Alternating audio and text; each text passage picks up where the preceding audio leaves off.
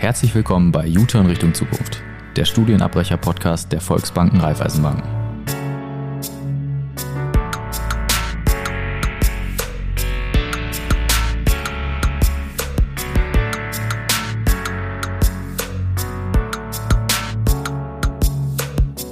Hallo liebe Podcast-People, ich bin Andra und in dieser Folge unterhalten Kevin und ich uns darüber, wie wir uns über unsere Stärken und Schwächen klar geworden sind und wie wir dazu passende Jobs gefunden haben.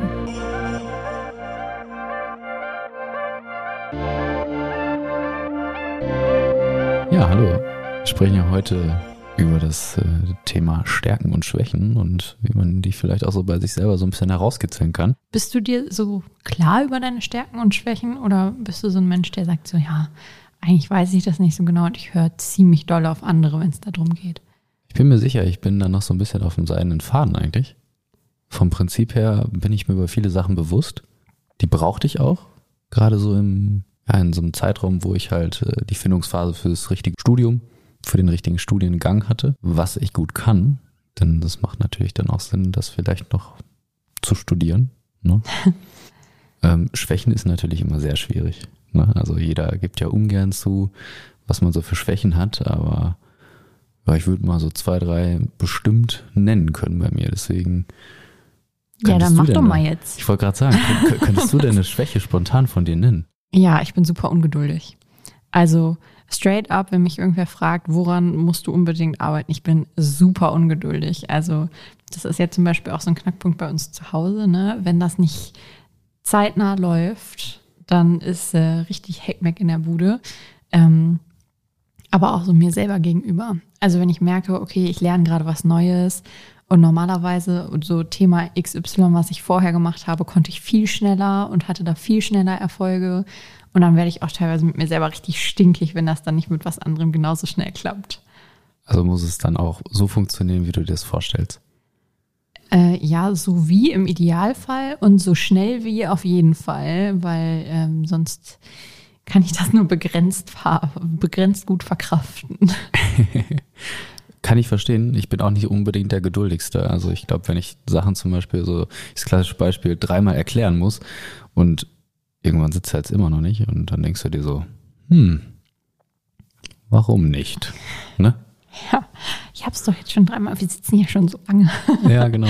Aber du hast gerade nach einer äh, Schwäche von mir gefragt. Und ja. äh, bei mir kam es tatsächlich so ein bisschen äh, in den ganzen Lockdowns, die ja vor geraumer Zeit waren. Ähm, zwar habe ich danach so gemerkt, ich konnte einfach nicht mehr Smalltalken. Ich musste das echt erstmal wieder üben. Und lernen, mit Leuten einfach über Gott und die Welt zu reden. Ich habe mich selber dabei im Beratungsgespräch erwischt. Es, es ging nämlich, äh, ja, ist immer ganz normal. Man hat sich Hallo gesagt, ähm, kurz einen Moment der Stille genossen, äh, seine Sachen abgelegt und dann, äh, ja, und dann kam ich ins Stocken und dachte mir so, Mist, was sagst du denn jetzt? Wie geht das? Wie, wie geht das? Ich ja, habe hallo. das noch nie gemacht. Genau, so einfache Sachen wie, ja, schön, dass Sie hier sind, Mensch, wir haben Sie hierher gefunden. Ne? So die ersten äh, Gespräche, das war echt, äh, da musste ich erstmal wieder ein bisschen üben, muss ich sagen. Also äh, Corona hatte da bei mir irgendwas hinterlassen, was nicht so ganz gesund war. Aber ich sag mal, Schwächen ist natürlich immer so ein bisschen negativ behaftet, deswegen würde ich gerne mal eine Stärke von dir wissen.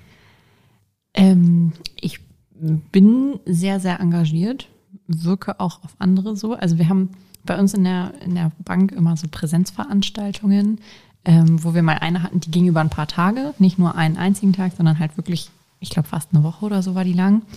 Und da haben wir am Ende so, ein, ähm, so eine Pinnwand digital gemacht, wo dann auch so jeder zu jedem mal einen netten Satz der ihm irgendwie aufgefallen ist, schreiben sollte. Also wenn ich dich jetzt zum Beispiel angucken würde, banalste Ebene, mir ist aufgefallen, dass du immer coole Hemden trägst. So sowas, ne? Kein Ding, sehr gerne. Ähm, und sowas sollten wir dann halt beieinander schreiben. Und ich glaube, bei mir stand 14 Mal engagiert, motiviert, dabei, irgendwie eifrig oder so dabei. War jetzt irgendwie auch ein bisschen einseitig, aber das ist auch was, wo ich selber einen Haken dran machen würde, dass das stimmt. Weil es ist halt immer so, wenn, wenn irgendwie was Neues kommt, was gemacht werden muss, soll, wo gefragt wird, hat da wer Interesse dran, dann bin ich irgendwie immer die Erste, die so wie dieser Superstreber früher in der Schule, den einfach niemand mochte. So, ich, ich. Aber da haben wir ja schon zwei interessante Komponenten gerade gefunden. Und zwar einmal diese Eigenwahrnehmung, die du ja selber auch bestätigt hast. Ja. Also du siehst dich ja selber auch als sehr, sehr engagierte Person. Aber ja auch das Feedback, also diese Fremdwahrnehmung von anderen. Ne? Das ist ja auch extrem wichtig, um vielleicht so zu seinen Stärken und Schwächen mal zu gelangen, indem man halt auch einfach mal andere fragt, du, sag mal, was, was würdest du sagen? Was kann ich gut? Wie siehst du mich? Ja, klar. Also finde ich auch gut, dass man sich da auch mit anderen drüber austauscht. So, ich würde aber niemals, also rückblickend betrachtet, niemals so weit gehen, dass ich sage, sprich da mal mit anderen drüber. Und das sind dann deine Stärken und Schwächen. So, wenn du jetzt irgendwo hingehst und keine Ahnung, zum Beispiel zu einem Beratungsgespräch bei der Bundesagentur für Arbeit oder so, oder auch in der Schule noch mit Lehrern oder mit einem Professor oder so, und der sagt dir, Mensch, das kannst du aber gut. Und du bist so, kann ich das wirklich gut? Mache ich das wirklich gerne? Und es ist nicht so wie bei mir zum Beispiel mit diesem Engagiertsein, dass man sagt, ja, sehe ich genauso oder habe ich Anhaltspunkte für das genauso zu sehen. Aber jemand anders sagt es dir dann und dann sagst du, ja, dann bin ich das wohl jetzt. Ich glaube, das ist äh, ein bisschen gefährlich. Ja, das wäre halt sehr einseitig gedacht, ne? Ja, ja, irgendwie schon. Und es ist halt auch, also du musst ja irgendwie auch den Rest deines Lebens äh, damit verbringen, wie du dich so identifizierst. Und wenn das halt darauf basiert, dass jemand anders mal gesagt hat, ach ja, das kannst du aber ganz gut. Und im Endeffekt war das irgendwas, wo du dich richtig durchgequält und einfach nur ein gutes Ergebnis abgeliefert hast. ich glaube, dann profitiert man da nicht so dolle von, ja. wie wenn jemand wirklich was zu dir sagt, wo er eine Stärke erkennt, ähm, wo du dich auch selber irgendwie so ein bisschen drin, also wenigstens ein bisschen drin siehst und sagst, ja, kann ich verstehen, wie die Person zu der Schlussfolgerung gekommen ist und stimme ich irgendwie mit überein. Aber es ist, glaube ich, eine ganz gesunde Beimischung, oder? Also wenn man einfach ja, mal ähm, so sich so ein Fremdbild holt und dann sagen kann, okay, das sind die Eindrücke von anderen. Wie ist denn so mein Eindruck? Kann ich das wirklich gut? Und dann so für sich selber vielleicht auch mal so selektiert. Es gibt ja auch diverse Tests, Online-Tests oder auch, ich musste zum Beispiel damals im Einstellungsverfahren ähm, bei der Volksbank für die Ausbildung musste ich so einen Konzentrationstest machen. Und da war auch, ich sag mal, ja, nicht jeder Bereich unbedingt meins, ne? aber ähm, anhand dessen konnte ich halt im Nachhinein auch so ein bisschen nachvollziehen, okay, das kann ich vielleicht nicht so gut, das kann ich vielleicht besser, dafür brauche ich halt länger. das ist ja auch so das Essentielle, ne? Wie, wie definiere ich das, was ich gut und was ich schlecht kann? Das wird jetzt ein bisschen philosophisch, das, da möchte ich eigentlich nicht so in die Richtung gehen, aber ähm, stecke ich viel Energie da rein, um das gut zu können, oder eher in Sachen, die ich nicht so gut kann? Ja, oder auch habe ich in der Art und Weise, wie diese eine Sache mich fühlen lässt, habe ich da die Motivation, mich damit mehr zu befassen, als ich unbedingt muss. Das ist, glaube ich, auch so ein ganz wichtiger Faktor. Also wenn wir jetzt zum Beispiel, ich glaube, so ein Klassiker ist eigentlich Mathe und Rechnen. Mhm, definitiv. So, und wenn du jetzt jemanden hast, der das gerne macht, dann weißt du und dann weiß diese Person, wenn sie sich damit auseinandersetzt, so ja, wenn ich Aufgaben rechne und ich komme zu einem Ergebnis, dann ist das für mich Genugtuung und dann bin ich glücklich und das mache ich gerne, dann ist das ja was ganz anderes, als wenn man sagt, Mensch, für Berufszweige so und so wäre Mathe relevant. Wie ist denn deine Einstellung zu Mathe? Und du kannst oder willst nicht richtig was dazu sagen. Und innerlich hast du aber schon so dieses Gefühl, boah, nee, wenn ich rechnen muss. Also so, das ist dann noch nicht in Worte gefasst unbedingt. Sondern halt eher so eine innere so Blockade, ne? So ein, so ein drückendes Gefühl, das dir sagt, irgendwie, also noch nicht so, ich möchte das nicht machen, aber irgendwie ist mir das nicht angenehm. Der Gedanke daran macht mir kein, kein bequemes, angenehmes, wohliges Gefühl, sondern ich kriege irgendwie einen Knoten im Magen oder so bei dem Gedanken. Ich glaube, dann ist das auch so ein guter Indikator dafür, dass das einfach zum einen natürlich vielleicht nicht unbedingt was ist mit dem Potenzial, eine Stärke zu sein oder zu einer Stärke zu werden, und zum anderen aber auch was, wo man sich auch selber einfach nicht zwingend mit konfrontieren muss, wenn man das absolut gar nicht kann und möchte. Finde ich gut, den Punkt. Finde ich gut. Was wäre denn zum Beispiel so eine klassische Stärke, die du für die Ausbildung gut finden würdest? Ähm, meinst du für mich persönlich oder für andere Leute, die versuchen, vielleicht sich in Richtung Bank umzuentwickeln? Na, ich glaube eher so generell, also im, im Bankenbereich. Ne? Ah, okay. Ja, was da generell sinnvoll ist, egal ob man schon drin ist oder Genau. rein will. Denn, ähm, das muss man ja auch dazu sagen, innerhalb der Zeit, wo man die Ausbildung zum Beispiel macht oder ein duales Studium oder ein Studium mit, äh, ich sag mal, berufsbegleitend zum Beispiel. Wahnsinnige Entwicklung. Äh, da Irre. macht, macht man Irre, natürlich was da stattfindet. Eben, Ja. genau. Und äh, allein das, was halt so mit Persönlichkeitsentwicklung zusammenhängt, das, das finde ich halt interessant. Deswegen gerne, Also ich glaube, so absolutes A und O, was einfach wirklich viel, viel wichtiger ist als der Rest. Ich bin kein Personaler, deswegen ist es jetzt meine persönliche, sachlich nur begrenzt fundierte Meinung. Aber was halt wirklich so am, am allermeisten weiterhilft und wo man sich auch am allerwohlsten mitfühlen muss, weil man sonst echt so ein bisschen lost ist, würde ich sagen, ähm, ist so Kommunikationsbereitschaft und auch Fähigkeit, also dass man gerne auf andere Leute zugeht und gerne andere Leute anspricht und dann aber gekoppelt das Ganze mit Empathie, dass wenn du jemanden ansprichst und du kriegst eine Antwort, dass du dann auch willens und in der Lage bist, auf diese Antwort so zu reagieren, wie dein Gegenüber es verdient hat. Also wenn ich dich zum Beispiel frage, Kevin, wie geht's dir? Dann Gut. genau oder also dann kannst du zum einen gut antworten. Du kannst aber auch da sitzen und gerade irgendwas aufgestaut haben und sagen, Andra, mir geht's gerade richtig scheiße, Sache, das, das und das passiert gerade bei mir im Leben. Und deswegen, ich weiß gar nicht mehr, wo ich hin soll. Ich bin total überfordert mit der Situation. Und dafür muss man dann auch irgendwo bereit sein, dass man dann sagt, ich habe den jetzt gefragt, jetzt hat er mir was gesagt, das war nicht Friede, Freude, Eierkuchen, aber ich kann verstehen, dass es ihm wegen dieses besonderen Umstandes nicht so gut geht und ich versuche ihm zu helfen und habe Verständnis für seine Situation irgendwie. Weil ansonsten hast du halt so ein ziemlich, so eine ziemlich platte Ebene, wo du miteinander kommunizierst. ja, Ja, das stimmt. oder? Wa- Was würdest du sagen? Ist sonst noch irgendwas elementar? Also elementar wichtig ist, glaube ich, wirklich, dass man halt gut mit anderen kann. Also das, was du gerade gesagt hast, dieses kommunikative, empathische, das sollte man auf jeden Fall drauf haben.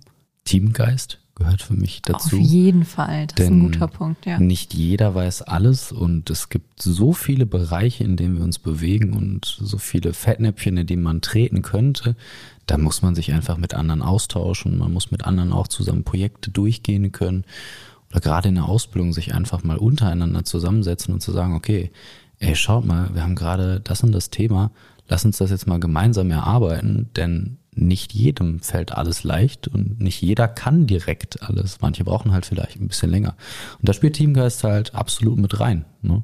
Ja, aber das, was du auch gerade sagtest, mit nicht jeder kann alles und braucht auch ein bisschen länger, finde ich auch einen wichtigen Punkt, weil gerade so, was wir eben gemacht haben, Kommunikation, Empathie, das sind halt so Sachen, klar hat man da irgendwie eine Veranlagung für, aber ich persönlich finde, dass es auch so ein bisschen auf das bisherige Umfeld ankommt. Nicht ein bisschen, es kommt stark auf das bisherige Umfeld an eigentlich. Ähm, wie sehr man das ausprägen konnte. Also wenn du jetzt die ersten 18 Jahre deines Lebens irgendwo im Keller ohne Kontakt zu Menschen verbracht hast, dann kannst du ja die Veranlagung haben, cooler Typ zu sein und auch cool auf andere zuzugehen. Aber du hattest einfach noch nicht die Gelegenheit, das so auszuprägen. Und deswegen glaube ich schon, dass man auch weiter wachsen kann in der Ausbildung oder im Studium und dass man nicht direkt der übelste Master of Communication sein muss, wenn man sich in der Bank bewirbt oder so. Ich glaube, das ist auch so ein also wichtiges Ding, dass jeder Mensch eigentlich, zumindest von meiner Erfahrung aus, jeder Mensch, der dir in der Bank begegnet, der irgendwie Personalverantwortung für dich hat, sieht ja, was für Grundstöcke bei dir da sind und der sieht, ob du dich entwickeln möchtest und der sieht auch, wie sehr du dich entwickelst. Deswegen ist es jetzt nicht so, dass da irgendwer erwartet, dass du kommst und alles kannst, aber so die Bereitschaft und das Interesse, das dann zu können, das ist sehr, sehr wichtig. Das ist halt wertvoll, ne? Ja, dieser Wille auch einfach. Ja. Bei Für- uns wird sich ganz, ganz, äh, ganz gut genannt. Fördern und fordern. Ja. Ne? Dass Klassiker. man halt genau eben, eben solche Sachen halt fördert, aber halt auch so ein bisschen fordert. Und zwar halt diese Eigenbereitschaft, dieser eigene Wille, halt weiterkommen zu wollen. Das, Ja. was man halt, ich sag mal, anstrebt, ist ja dann zum Beispiel der Abschluss der Ausbildung, dass man, dass man da halt bereit ist, den Weg auch eigenständig mal ein Ding zu gehen. Ne? Nicht, nicht, Ja. nicht sich alles irgendwie von außen zu fließen lassen möchte, sondern halt einfach mal so seinen eigenen Weg geht und selber überlegt, okay, guck mal, das kann ich gut, da sind wir nämlich eben wieder bei diesen Stärken oder das kann ich vielleicht noch nicht so gut, da sollte ich mich vielleicht noch mal ein bisschen mit auseinandersetzen, halt eben Schwächen. Ähm, das begleitet einem halt auf diesem Weg. Ne? Und das, das macht natürlich unheimlich viel mit einem selber, wenn man sich da mal wirklich mit beschäftigt. Ja, auch neugierig zu sein und zu bleiben, ist, glaube ich, auch ein wichtiger Punkt, weil du ja so vielen verschiedenen Menschen auch einfach begegnest und jeder kann irgendwas anderes. Und in manchen erkennst du dich voll wieder und bei anderen hast du so fast gar keine Schnittstellen, weil es so viele verschiedene Gebiete gibt, auf denen man einfach talentiert sein kann. Und aber auch viele, also es gibt ja diesen Uraltspruch, Übung macht den Meister. Und das hat, glaube ich, auch viel damit zu tun, dass wenn du dann zum Beispiel jemanden kennenlernst, der irgendwas kann, womit du dich noch gar nicht so richtig befasst hast, das irgendwie auszufeilen bei dir, ähm, dass du dann trotzdem sagst, ja, ist ein, eine neue Fähigkeit, aber finde ich trotzdem cool, investiere ich jetzt trotzdem Zeit und Mühe rein, denke ich, können wir auch noch so festhalten, dass das auf jeden Fall nützlich wäre. Ja, definitiv. Ich finde euer, unser heutiges Thema sehr, sehr interessant. Ja, Und da können wir bestimmt noch extrem äh, weit ausholen und, und viele Sachen ähm, zu sagen. wir haben jetzt ein paar aufgezählt, Stärken und Schwächen, die wir so haben und die wir so in der Bank auch gut finden. Was glaubst du abseits davon, was man selber eh schon irgendwie vermutet und was andere einem widerspiegeln? Wie kommt man drauf, was für Stärken und Schwächen man hat? Was gibt es da für Möglichkeiten? Das klassische Bild ist ja, alle Banker sind gut in Mathe. Das stimmt aber gar nicht. Rechnungswesen haben wir als Fach, klar. Buchhaltung, Buchführung so gesehen. Ähm, allerdings muss man da jetzt nicht die Eins drin haben. Also ich habe es auch mit äh, nicht einer Eins habe ich es äh, geschafft, durch die Berufsschule gut zu kommen. Und das ist zum Beispiel, glaube ich, so ein, so ein Vorurteil bei Stärken dass das halt irgendwie so sehr, sehr hoch angesehen wird. Ja, alle Banker sind gut Okay. in Mathe. Ähm, was ich aber auch glaube, ist, dass, ja, das ist halt so dieses klassische alte Bild von, von Bank und Banken und die haben halt irgendwie so einen Respekt, so gesellschaftlich davor, ähm, jetzt positiv oder negativ behaftet, das sei mal dahingestellt, dass man halt eine angesehene Person ist und dass man da halt, äh, wenn man da reingeht in dieses Segment der Bank, das ist ja dann was, was ganz anderes, ne? dass man da äh, vielleicht auch so ein bisschen drin strandet. Das ist für mich halt auch äh, so von den Schwächen äh, her, dass man in diesem, in diesem System so ein bisschen äh, gefangen sein könnte. Ähm, als meiner Meinung nach Vorurteil gesehen. Okay, also wenn ich dich richtig verstehe, dann meinst du quasi so, dass man sich auch ein Stück weit bei dieser Findung, was kann ich gut, was liegt mir, was mag ich gerne, auch davon frei macht, was man von einem bestimmten Berufsfeld, wo man vielleicht eigentlich gerne hin möchte, erwartet. Richtig? Ja, genau. Also, dass du jetzt nicht dich hinsetzt und sagst, eigentlich würde ich gerne Jurist werden, wie in deinem Fall, Tiermediziner werden, wie ursprünglich in meinem Fall, oder Tiermedizinerin. Ähm, und dafür braucht man das und das und da zwänge ich mich jetzt irgendwie rein, sondern dass man sich erst hinsetzt und sagt, das bin ich irgendwo und dann überlegt, was passt dazu, dass man sich das Leben um sich rumbaut und nicht versucht, sich selber irgendwo hinzuquetschen, wo man vielleicht gar nicht hinpasst und im Endeffekt irgendwann auch gar nicht mehr sein will.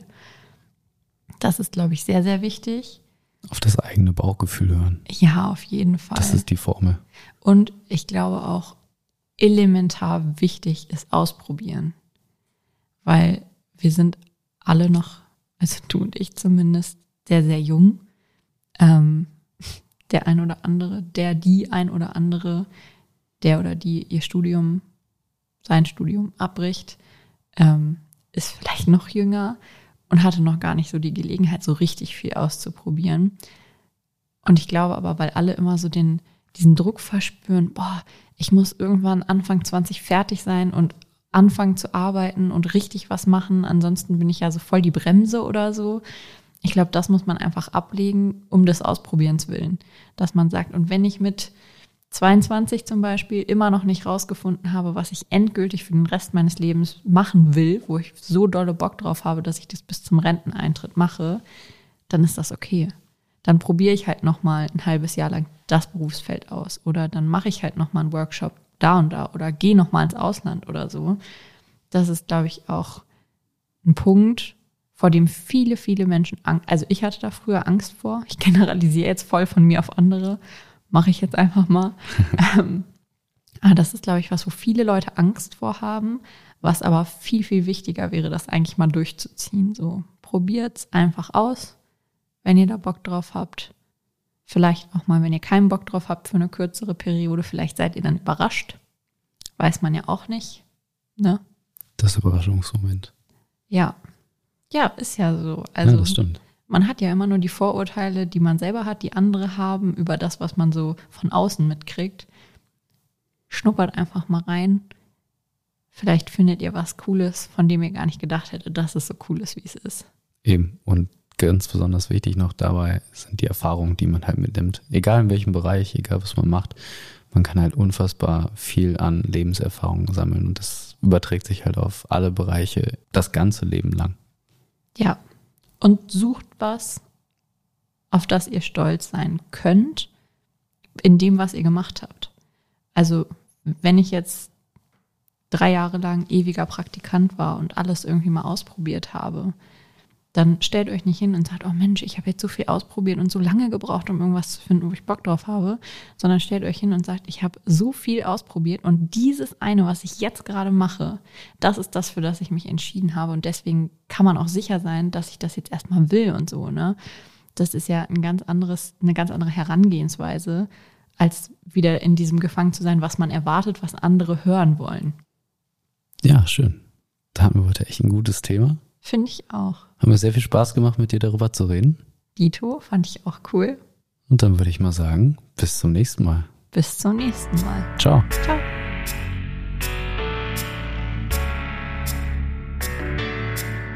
Vorlesung zu eintönig? Probier's mal mit mehr Praxis. Infos und Einblicke findest du unter wesenext.de.